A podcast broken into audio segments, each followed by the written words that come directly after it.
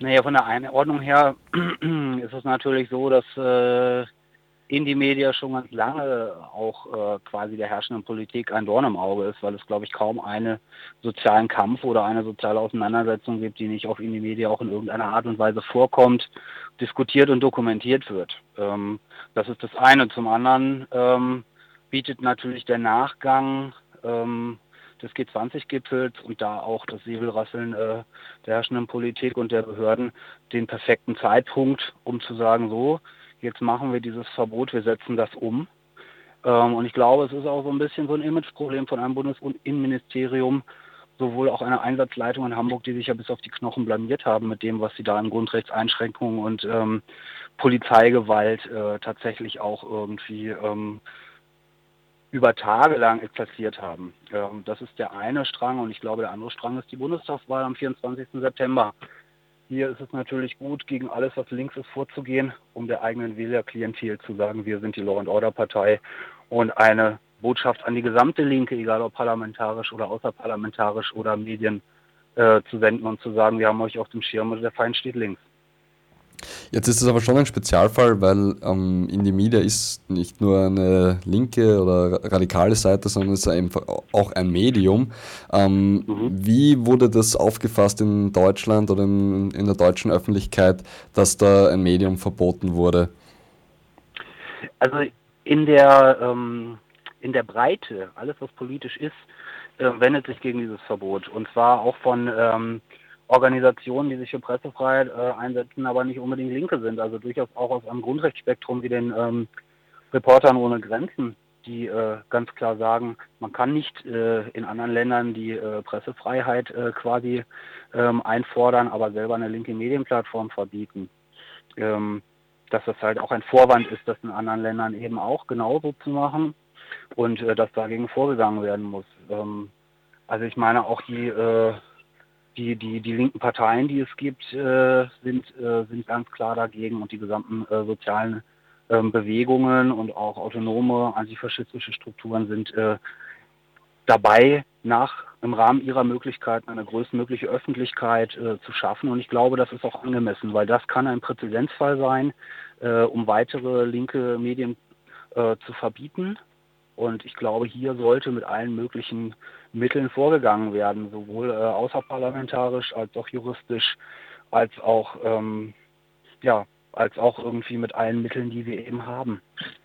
Das Verbot von Indie Media ähm, ist nur ein Teil von äh, einer Welle von, von Repression ähm, gegen Aktivistinnen oder gegen linke und radikale Gruppierungen in Deutschland nach dem G20. Ähm, es gab den, den ersten Prozess äh, bereits gegen, gegen P, wo der jetzt zu einem Urteil von zwei Jahren und sieben Monaten ähm, verurteilt wurde wegen angeblicher zwei Flaschen, die er nach einem Polizisten geworfen haben soll. Und äh, das ist ein Urteil, was höher ist, als die Staatsanwaltschaft gefordert hat.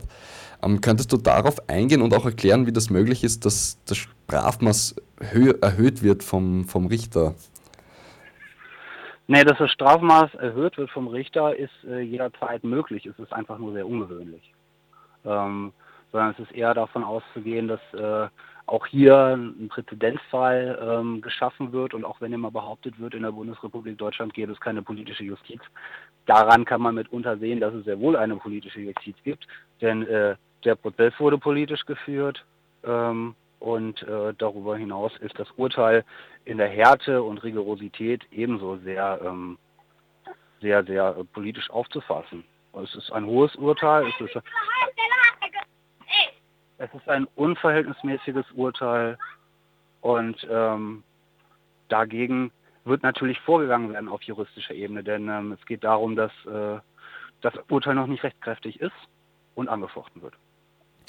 Wie vielen Personen steht jetzt der Prozess noch äh, bevor? Wie viele Personen sind noch in U-Haft?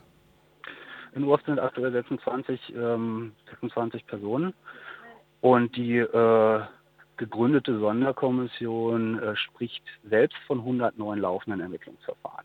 Das ist das, was offiziell verlautbart wird. Ähm, und das ist der aktuelle Stand, äh, den die Behörden eben rausgeben. Um zum Schluss noch einmal zurückzukommen zum Verbot von linksunten.inimedia.org. Das war auch eine oder vor allem eine wichtige Plattform, um sich auszutauschen über Aktionen, die passiert sind in verschiedenen Städten, vor allem im deutschsprachigen Raum. Glaubst du, dass das Verbot der Website dieser Plattform auch dazu führt, dass vielleicht auch weniger Aktionen äh, passieren, weil es keine Plattform mehr gibt, um sich darüber auszutauschen? Das glaube ich ehrlich gesagt nicht. Also ich glaube, wir sollten gegen dieses Verbot mit allen politischen Mitteln, die wir haben, vorgehen. Ähm, auf der anderen Seite haben äh, linke Bewegungen immer Möglichkeiten des Protestes und der Ausdrucksweise und der Organisierung gefunden. Im Vorhinein zum G20-Gipfel wurde versucht, allen Leuten auszureden, nach Hamburg zu kommen. Es wurden Demonstrationen verboten, es wurden Camps verboten. Wir haben trotzdem massenhaft und kollektiv demonstriert und äh, auch das haben wir äh, politisch durchgesetzt wenn es, wenn es auch hart war und mit harter Repression beantwortet wurde, der Protest hat stattgefunden und wurde weltweit zur Kenntnis genommen.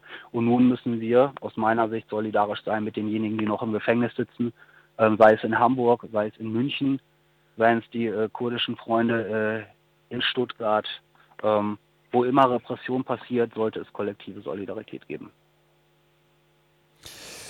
Danke Henning. Ähm, das war Henning von der Roten Hilfe. Er hat äh, mit uns gesprochen über die Welle der Repression gegen linksradikale Strukturen in Deutschland. Danke nochmal.